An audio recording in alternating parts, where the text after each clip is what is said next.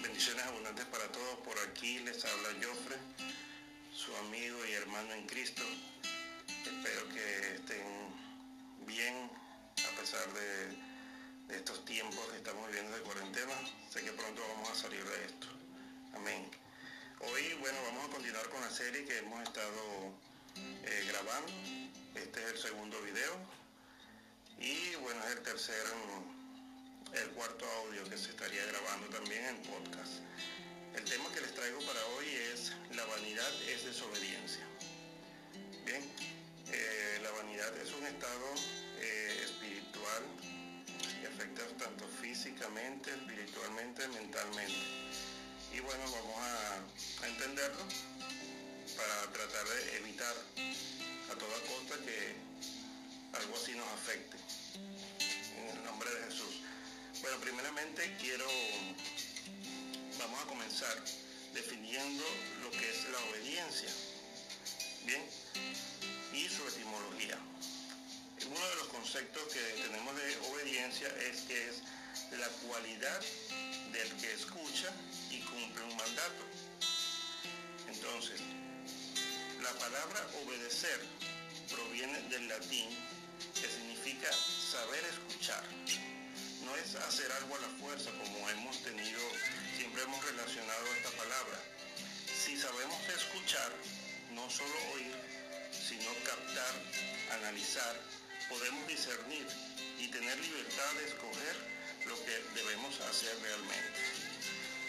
En la palabra de Dios, en el libro de Deuteronomio, el capítulo 28, versículo 1, nos dice, si realmente escuchas al Señor tu Dios y cumples fielmente todos estos mandatos que hoy te ordeno, el Señor tu Dios te pondrá por encima de todas las naciones de la tierra. Este, entre muchas, hay muchos versículos en la Biblia que nos habla, nos habla acerca de la obediencia y nos habla también de las bendiciones que podemos tener siendo obedientes. En Romanos capítulo 5, versículo 19 dice, porque así como por la desobediencia de uno solo muchos fueron constituidos pecadores, también por la obediencia de uno solo muchos serán constituidos justos.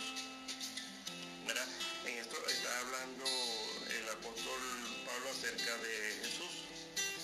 Como recordamos, fuimos este, pecadores, fuimos constituidos pecadores por el pecado que cometió Adán y luego fuimos eh, justificados por el sacrificio de nuestro Señor Jesús. Bien, entonces vemos aquí un ejemplo claro acerca de la bendición, la desobediencia que, que cometió Adán, perdió la bendición con esa desobediencia. Y en Deuteronomio nos habla de que si cumples fielmente todos tus mandamientos, si escuchas la voz de tu Dios, entonces vemos claramente que la obediencia se refiere a que saber escuchar, saber escuchar a nuestro Señor, saber escuchar la palabra de Dios y ser obedientes a esta palabra para que disfrutemos de nuestras bendiciones. Amén. Entonces, la obediencia trae bendición, no solo para ti, sino para toda tu familia, sino para toda tu generación, y así como dice en la Biblia, que todo lo que toques prosperará. La misericordia de Dios es muy infinita, es tan infinita que la obediencia que Dios nos pide, que Él nos está pidiendo, es para nuestro bien, porque a Dios no le hacemos daño con nuestra desobediencia no es a Él a quien le hacemos daño con nuestra desobediencia, sino a nosotros mismos. Nos dañamos a nosotros mismos. Dios no dejará de cumplir su propósito por nuestra desobediencia.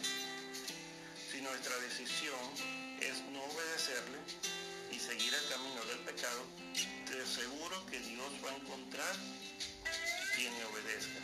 Habrá muchos detrás de ti quien sí van a querer obedecerle a Dios ganarse la bendición que Dios nos ha prometido a todos, a todos en obediencia. Cada una de las leyes de Dios fueron dictadas para que no nos hagamos daños a nosotros mismos, para que no nos perdamos, para que no sintamos aflicción ni pobreza de espíritu, para que así seamos dignos de su creación. Dios quiere que seamos hijos dignos y justos como parte de su creación, limpios en cuerpo, alma y espíritu. Por lo tanto, la única perfección solo la podemos lograr en Cristo Jesús, no en el hombre. La perfección del hombre, la perfección humana no existe. Nunca se alcanza. Es algo, es una utopía. Eso no existe. Y su búsqueda, si tú te pones a buscar la perfección humana, te llenarás de frustración y ansiedad. Y los que intentan buscar lejos de Dios confunden la perfección con vanidad. Así que logran solamente envanecerse. Tenemos que tener cuidado con esto. Muchas veces cuando las personas son, se afanan en conseguir que quieren ser perfectos, perfectos, y se creen muchas veces ser perfectos, lo que logran conseguir es envanecerse. Creen ser perfectos y lo que logran es ser es vanidoso, que es otra cosa muy diferente. ¿Qué es la vanidad? La vanidad, vamos a, hacer una definición y su etimología. La vanidad proviene de latín, del idioma latín, que significa vanitas. Y es la cualidad de vano, vacío, hueco o falto de realidad, de sustancia o solidez. Este adjetivo está vinculado con lo insustancial, con la arrogancia, con la presunción y con el envanecimiento. Si hemos leído la palabra de Dios, yo sé que muchos eh, de ustedes la han leído y el que no, bueno, lo invito a que lo haga. Está a tiempo y le aseguro que no va a perder su tiempo. Va a ser el, mejor, el tiempo mejor invertido que pueda tener. Bueno, en la palabra de Dios sabemos, eh, dice, en las escrituras, que esta fue, la vanidad fue la razón principal que llevó a Satanás a rebelarse a Dios. Su vanidad le causó la expulsión del reino de los cielos. Por lo tanto, la vanidad es un acto de desobediencia, ya que la vanidad hace que el hombre sienta que no necesita de Dios. Se trata de una especie de autoidolatría. El vanidoso rechaza a Dios ya que se tiene a sí mismo y cree que es suficiente con eso. Por lo tanto, debemos rechazar todo tipo de conducta en nosotros de este tipo.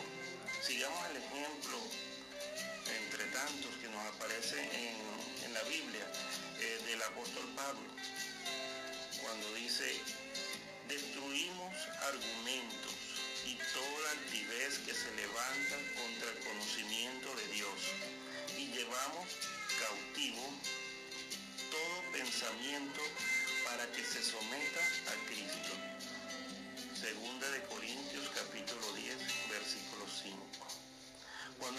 Sintamos tener alguna actitud o pensamiento de soberbia, de arrogancia o altivez ante Dios, sometamos dicha actitud a la palabra de Dios y así corregiremos y obtendremos el verdadero proceder.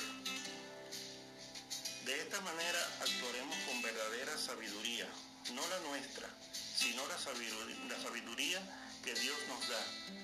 Sencillamente es tener humildad. Ten humildad, sé obediente y reconoce quién te ha dado la vida, los dones y talentos, que es a través de la gracia de nuestro Padre. Somete cada pensamiento, cada idea, cada actitud, cada comportamiento a la palabra, de manera que la obra de Cristo se perfeccione en ti y no peques por desobediente. En Proverbios capítulo 24, versículo 3 dice, con sabiduría se edificará la casa y con prudencia se afirmará.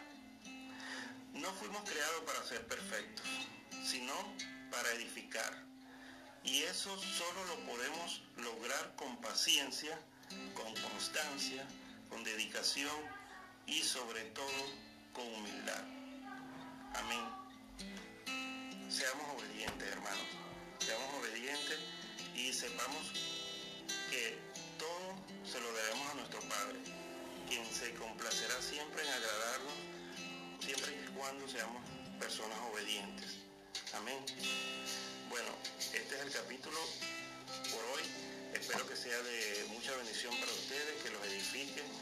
Eh, pueden escucharlo a través de eh, mi cuenta en Instagram, Espada de Doble Filo, y también a través de los podcasts y en la plataforma de Anchor. Eh, también en Facebook pueden buscarme por allí con, como Jofre Bellorín y allí pueden también ver estos videos que espero que sea para la gloria de Dios. Amén. Dios les bendiga a todos.